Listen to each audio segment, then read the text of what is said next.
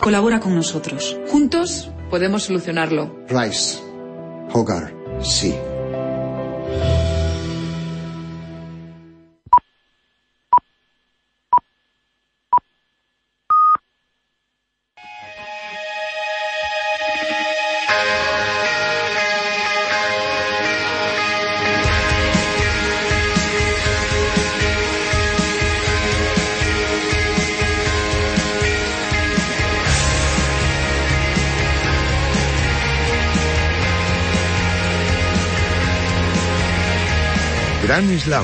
El tenis en Radio Marca. José Luis Escarabajano.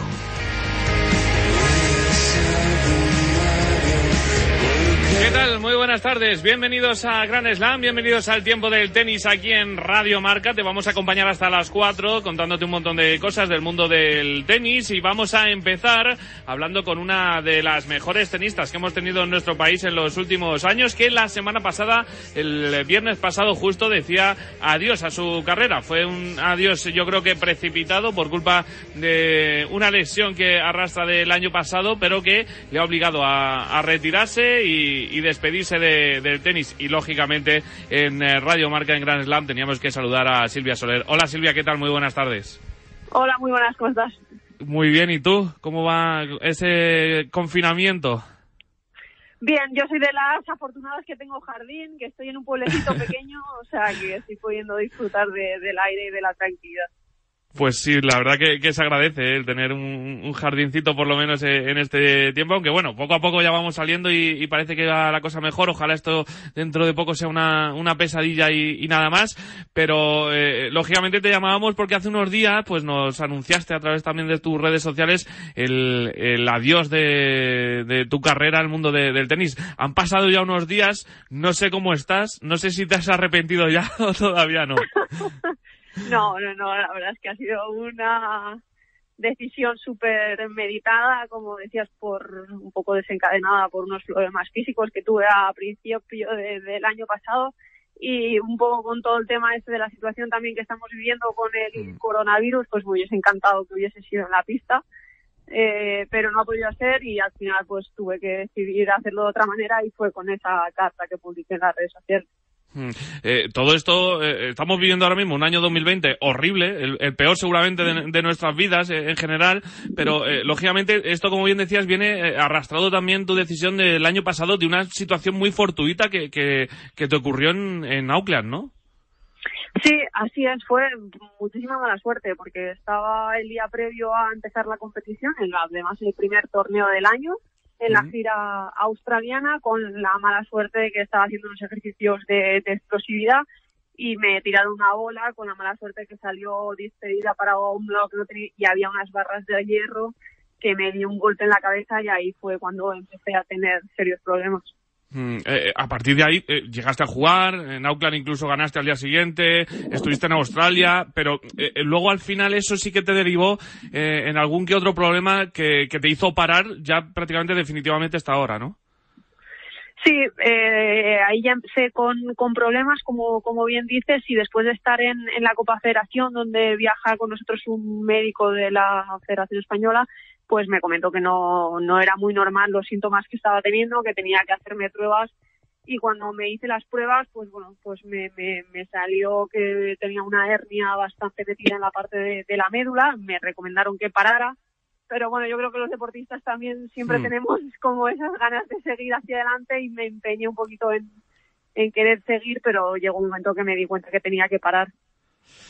Eh, lógicamente, al final eh, a todo deportista imagino que, que, la forma de retirarse perfecta es eh, jugando y en la pista. Por ejemplo, lo, vimos hace eh, poco más de un año con, con, David Ferrer. Imagino que ese era tu objetivo sí o sí, ¿no? De, dentro de toda la recuperación del año que llevas eh, luchando con, con, esta lesión, tu objetivo imagino que sería volver a jugar para despedirte en condiciones, ¿no? Sí, desde luego, al final es toda una vida dedicada al deporte que, que más quieres y, y, el momento de decir adiós nunca es fácil, pero pero sí que, que, te gustaría, tienes esa parte de decir, bueno, pues me despido en la pista con los míos haciendo lo que más me gusta, aunque sepa y sea, soy consciente de que tengo que poner un, un punto y final, pero pues las circunstancias han venido así, estamos viviendo una situación que yo creo que nadie se lo podía haber imaginado y no mm. queda otra que aceptarlo. Mucha gente eh, podrá estar pensando ahora mismo en su casa, eh, joder, qué mala suerte tiene Silvia Soler, que el año pasado por, por una situación fortuita eh, se pierde ya un año entero, le obligan prácticamente a, a, tener que decir adiós cuando se quiere retirar en la pista, viene el coronavirus y, se para todo el circuito, pero eh, en tu despedida y leyéndote y, escuchándote en muchas entrevistas, eh, tú siempre tienes una actitud positiva y, y estás muy agradecida, ¿no? A todo lo que te ha pasado. Sí, la verdad es que un poco cuando, cuando me decidí a, escribir la carta, un poco para, para comunicarlo, eh, hubo algunas personas que me dijeron, ¿y por qué no hablas de la lesión? ¿Por qué lo tienes que dejar? tal Y dije, es que no me sale. O sea, sinceramente, creo que en la vida de un deportista siempre hay momentos difíciles, pero a mí me queda la sensación de sentirme una privilegiada, de, de, haber vivido un sueño que creo que cualquier persona que se inicie en el deporte le encantaría vivir y yo me siento muy agradecida por eso. Entonces, eh, creo que es una etapa que ahora termina, y que, pero que la vida sigue y por todo lo que yo he podido vivir, pues sinceramente, eh, es que me, realmente me siento una privilegiada por haberlo podido llevar a cabo todo lo que mm. yo soñaba desde que era pequeña. Eh, porque eh, ahora hablamos de, cuando empezaste con cinco añitos eh, en el jugar al tenis, pero has cumplido un montón de sueños. no sé cuál es el que guardas con mejor recuerdo dentro de, toda tu carrera. Pues si tuviese que, quedarme con, con alguno sería la entrada en el Estadio Olímpico de los Juegos Olímpicos de, de Londres cuando entramos con toda la, delegación española. Yo creo que el hecho de verme allí rodeada de los mejores deportistas de, todo el país con defendiendo los colores de, tu bandera fue una sensación difícil de igualar. La verdad que tiene que ser una auténtica. Ya tiene que ser una pasada eh, jugar, por ejemplo, Copa Federación y defender a tu país y jugar en equipo. Tiene que ser una auténtica pasada, pero hacerlo ya en, eh, unos Juegos Olímpicos, con, la llama olímpica, con todo. Eh, vamos, es que los dientes largos, ¿eh, Silvia? Sabes que es, o sea, es increíble. Yo desde pequeñita siempre había visto los, los Juegos Olímpicos por la tele, en los veranos, los recordaba viendo todas las disciplinas y el hecho de decir, jolín, es que ahora formo yo parte de esto, eh, pues es algo increíble. Mm. Eh, eso es el, el, detalle, el recuerdo más bonito de, dentro de tu carrera. Eh, si tuvieras que darte con, con la espinita deportivamente, porque fuera de la lesión, yo no sé si esas dos finales en Estrasburgo y en Bogotá para ti son una espinita clavada.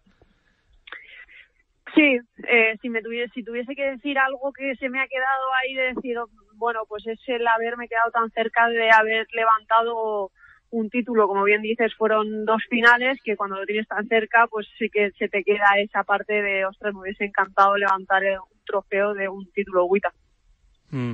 Eh, pero bueno, ha vivido un montonazo de, cosas. Eh, no todo el mundo puede decir que ha estado en unos Juegos Olímpicos y que ha desfilado con, la bandera de su país por unos Juegos Olímpicos, así que siempre hay que quedarse con, lo positivo. Y, el futuro, Silvia, yo no sé por dónde pasa. No sé si te gustaría empezar a entrenar o, qué te gustaría empezar a hacer, porque claro, tampoco sabemos muy bien cómo va a ser el, circuito y, la vida a partir de, ahora, porque eh, es todo incertidumbre con esto del coronavirus, pero tu futuro laboral, ¿por dónde pasa?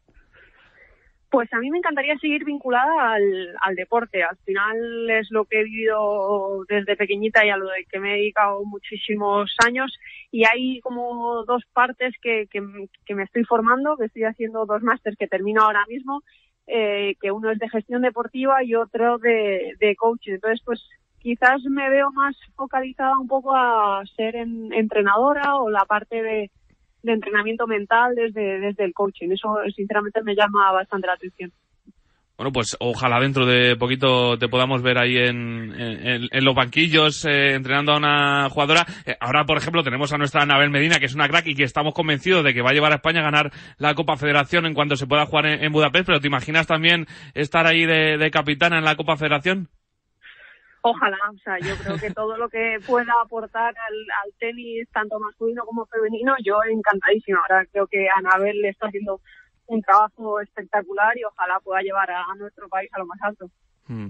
Eh, es una pena también por, por, por, todo en general lo que está pasando porque eh, afrontábamos esa Copa Federación en Budapest con el nuevo formato yo creo que con, con muchísimas ganas y yo creo que con una ambición máxima, ¿no? Sí, desde luego, aparte de Jolín, después de, la eliminatoria espectacular que sacaron en, hmm. en la manga ganando a, Japón, que, que había conseguido el, la clasificación, eh, todos esperábamos esa participación en Budapest con, yo creo que tenemos un equipo muy bueno, muy completo y bueno, a ver si todavía hay esperanza de que se pueda jugar este año, que lo veo difícil, pero si no, pues a ver el año que viene. Mm, eso te iba a preguntar justo, si, si eras optimista para, para ver tenis todavía en este 2020. Estamos todavía, por lo menos, con la, con la participación eh, en nuestro país a, través también de la Federación Española de, de, ese, de esa Liga Mafre, que, que, por lo menos va a hacer a los tenistas españoles el, el, poder disputar partidos, el poder competir. Pero yo no sé si internacionalmente tú ves posibilidades de jugar en este, en este año 2020 todavía. Yo lo veo difícil, sinceramente. O sea, al final el, el tenis tiene una particularidad que, que acude a un mismo torneo gente de muchísimas nacionalidades diferentes con sus respectivos equipos y, y, esto a día de hoy, sinceramente, a no ser que aparezca la ansiada vacuna, hmm. pues eh, lo veo lo veo difícil. Está complicado, la verdad que, que sí, pero ojalá, ojalá aparezca la, la vacuna, ojalá, ya, ya no solo por el tenis y, y, el deporte, sino por nuestra vida en general, por, por la salud de las personas que, que, lo están pasando mal, que ojalá pase esto cuanto antes y sea, pues eso, una pesadilla que, que hemos vivido todos y que, y que se deje atrás. Eh, no, es, no era precisamente pesadilla, era sueño lo que tenía, me imagino, esa niña de, de cinco años que descubre el tenis por, por primera vez, pero si a esa niña de cinco años en Elche eh, le llega una persona mayor, y le dice eh, a esa niña que, que va a jugar eh, al tenis profesionalmente, que va a defender a España, que va a estar en unos Juegos Olímpicos, que va a viajar por todo el mundo, ¿tú qué crees que hubiera pensado esa niña de cinco años? Que estaba loco. pero vamos, o sea, no, uh, si me dicen que lo firmo en cualquier, lo hubiese firmado en cualquier sitio, o sea, yo eh, vamos, crecí, crecí siempre con, con la ilusión, pero de hecho la primera vez que yo clasifiqué para la previa de un Gran Slam, eh, hice una tarta, hice una fiesta, o sea, para mí aquello ya fue espectacular, o sea, que imagínate todo lo que ha venido después.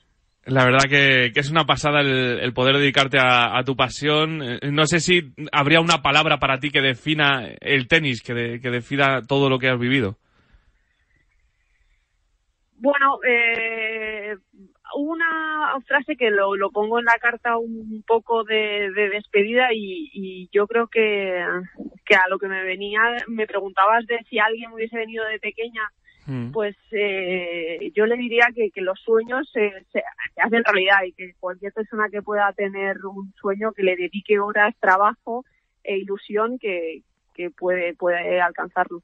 Mm, pues la verdad que es un, un buen lema eh, como colofón a una carrera espectacular y a un sueño cumplido como es el de jugar al tenis. Eh, para despedirnos también, eh, hacía referencia en esa carta de despedida que, que de pequeñita, siempre que, entrenabas, cuando te, te, marchabas, les contabas un chiste a tus compañeros para, para marcharte. Yo no sé si sigues con ese hábito y, y si nos puedes contar un chiste para despedirnos aquí.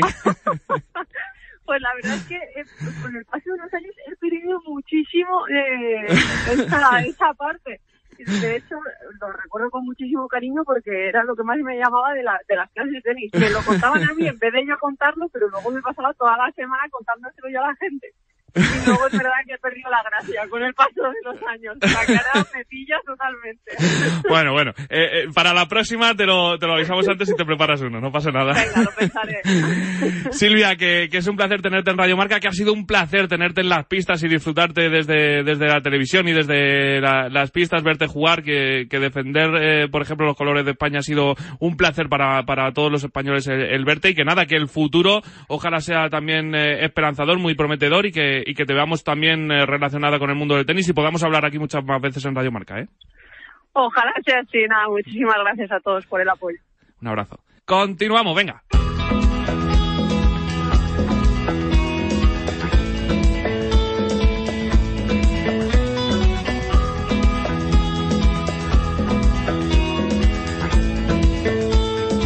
Seguimos en Gran Slam y toca hablar también de la situación que están eh, viviendo pues todos esos clubes, eso, esas academias de, de tenis, de pádel, que, que lógicamente pues no están viviendo su mejor momento y, y dentro de lo que cabe algunas en, en fase 1 todavía ya pueden eh, estar abriendo y, y, recibiendo a gente, pero tenemos otras eh, ciudades y otras eh, localidades de nuestro país que todavía mantienen las puertas cerradas de esos clubes y de esas academias. Por ejemplo, es el caso de Madrid, que vamos a esperar ya, eh, todo parece indicar que, que, el próximo lunes se puedan empezar a abrir, pero en Madrid, por ejemplo, la ciudad de la raqueta, que es un sitio emblemático y uno de los puntos de referencia en cuanto al mundo del tenis, al mundo del pádel en, en nuestro país, sigue con las puertas cerradas. Y quería preguntarle por esta situación también al director de, de la ciudad de la raqueta, Coqui Martí. Hola, Coqui, ¿qué tal? Muy buenas. Hola, ¿qué tal? Buenas tardes. ¿Cómo estás? Lo primero. Bueno, pues eh, bien, pero bueno, como estamos todos, ¿no? O sea, hemos tenido, hemos visto mucho, mucho dolor a nuestro alrededor, eh, mucha gente que ha enfermado, otros que no han podido superar la enfermedad. Eh, dentro del mundo del tenis tuvimos a, eh, hemos tenido dos noticias. Por una parte, a, Mm. al doctor Cotorro, que lo pasó francamente mal, el médico de la Asociación Española de Tenis, Sí. médico de Nadal, y luego hemos tenido el orgullo que dentro del mundo del tenis, pues un gran jugador y persona del tenis de toda la vida, como es Antonio Toñín Zapatero, pues haya sacado delante el hospital de IFEMA, ¿no? O sea que, que eso como, como tenistas pues es una satisfacción por, por Antonio. Y bueno, pues eh, eh, sa- saliendo, eh, intentando recuperar nuestra vida, como tú bien dices, a ver si a partir del lunes podemos empezar a, funcionar, porque aquí está el drama humano, pero claro, dentro de los dramas humanos también está la situación económica. Y empezamos a abrir y a funcionar, o, o esto no hay, no hay Estado que lo mantenga. Está claro que, que lo primero siempre es la salud y que, y que yo Sí. creo que todo el mundo apoyó pues eh, el parar en un momento determinado para, para intentar mm, parar como sea la, la pandemia, pero es cierto, como bien dices, que hay que empezar a abrir y hay que empezar a, a combinar ese ten con ten entre también salud y, y economía porque eh, lleváis ya dos meses cerrados, algo más de dos meses, eh, y lógicamente es una situación que, que no se puede tampoco sostener mucho más en el tiempo, ¿no, Coqui? Imagino. No, está claro. Es decir, aquí hay una primera fase que fue cuando todos tuvimos que estar encerrados, que de absoluta obediencia y comprensión porque ha sido, había que hacerla así. Y ahora ya es la desescalada. Entonces, lo que efectivamente la desescalada hay que cumplir al 100% las normas sanitarias, pero mm, tenemos, tenemos que abrir y tenemos que empezar a dar normalidad. Aparte, piensa que nuestro sector es un sector que, Hmm. que, que ahorra dinero en salud. O sea, una persona que va a jugar al tenis o va a jugar al pádel eh, y que lo hace con asiduidad, pues que cuida un poco pues su manera de jugar, eh, eh, su forma física, su manera de alimentarse, eh, pues una persona que, que genera menos gasto en sanidad. Entonces yo entiendo que los deportes que, que no somos de contacto y que mantenemos más esa distancia física, lo que llaman distancia social, eh, tenemos que tener más posibilidad de abrir unas condiciones más, eh, más amplias que, que otros sectores que lo tienen más difícil. Mm. Eh, dentro de esa apertura que vais, por ejemplo, a empezar, si, todo marcha bien a partir de- del lunes en, Madrid, en esa eh, fase 1, eh, lo que podréis es eh, que la gente vaya a jugar al, tenis, cumpliendo lógicamente todas las medidas de higiene y todas las medidas de, seguridad, pero por ejemplo, es que esta, este asunto me llama mucho la atención. En el pádel eh, no se puede jugar eh, en parejas hasta la fase 3, ¿no? Y, y- creo que es algo, imagino, que a vosotros con la fiebre que hay en el pádel en, en nuestro país eh, os hace especialmente daño cuando, por ejemplo, en, eh, en la fase 1 pues puede haber una reunión de, de 10 personas, pero no puede haber en una pista cuatro personas jugando al pádel cuando la pista eh, mide más de dos metros de, de ancho y de largo, ¿no?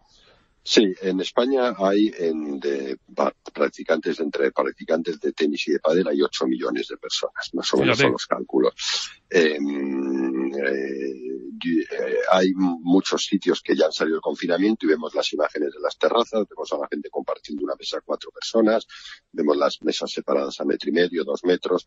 Eh, fíjate la cantidad de mesas que cabrían en 100 metros de una pista de pádel, ¿no? Pues Ujú. ahí podría haber 40 personas. O tú ahora mismo puedes ir a un pequeño a una pequeña tienda, una pequeña librería de cua- de 50, 60 metros, eh, con distanciamiento de dos metros, estar 10, 12 personas y no admiten más de dos personas en la pista de, del pero ojo, que en la de tenis, que son 650 metros, en fase 1 y en fase 2 también mantienen esta desacertada medida. Entonces dice, bueno, al tenis le afecta menos. No, no, al tenis le afecta muchísimo. Al pádel ya prácticamente lo inutilizan, porque uno contra uno es como si eh, una final de Champions para que no hayan roces la juegan 5 contra 5, ¿no? Pues sí, tal cual. Eh, es que en algún, rara vez en algún club te encuentras una pista individual, muy rara vez, pero es que no se utiliza nunca. Yo me acuerdo eh, en Toledo cuando iba y había una siempre cerrada porque la gente no juega uno contra uno al no, no, hay ranking, no hay campeonato, no hay circuito. Pero es que en el tenis tú piensas que de, de la gente que juega tenis hay alguna gente que juega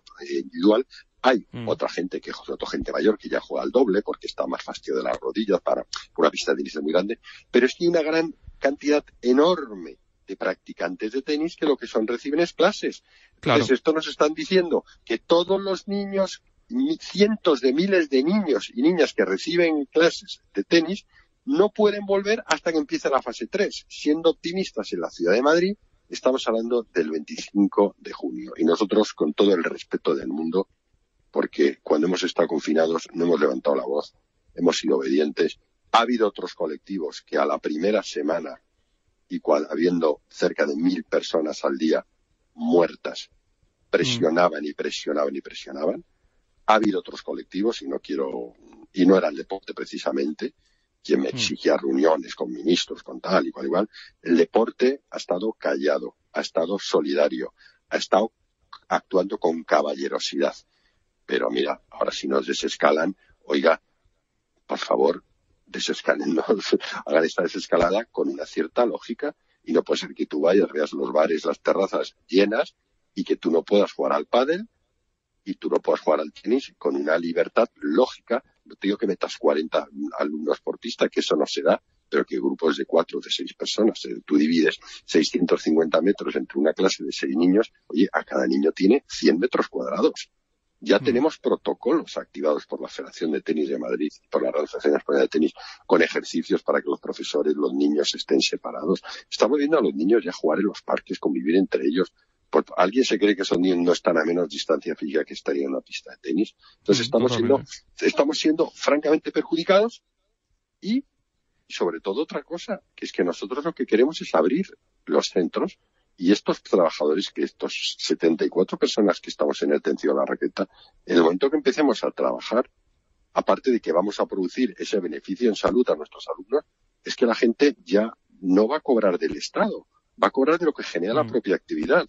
Y empezamos a que las actividades generen y sean autosuficientes, o si pensamos que aquí va a ser el Estado quien va a pagar todas las nóminas estas, que por cierto 900.000 están sin pagar a día de hoy, de gente que lleva mm. sin cobrar desde el 1 de marzo, eh, que fue cuando cobró su nómina de febrero, no han cobrado ni 14 días de marzo. Eh. Esto, por ejemplo, gente de Ciudad de la Raqueta no ha cobrado todavía los ERTES, que hay que decirlo a algunos. Oye, pues o empezamos a generar, o la gente se va a morir de, del COVID y se va a morir de de condiciones eh, mm. extremas. O sea, hay que decirlo así, así de, claro.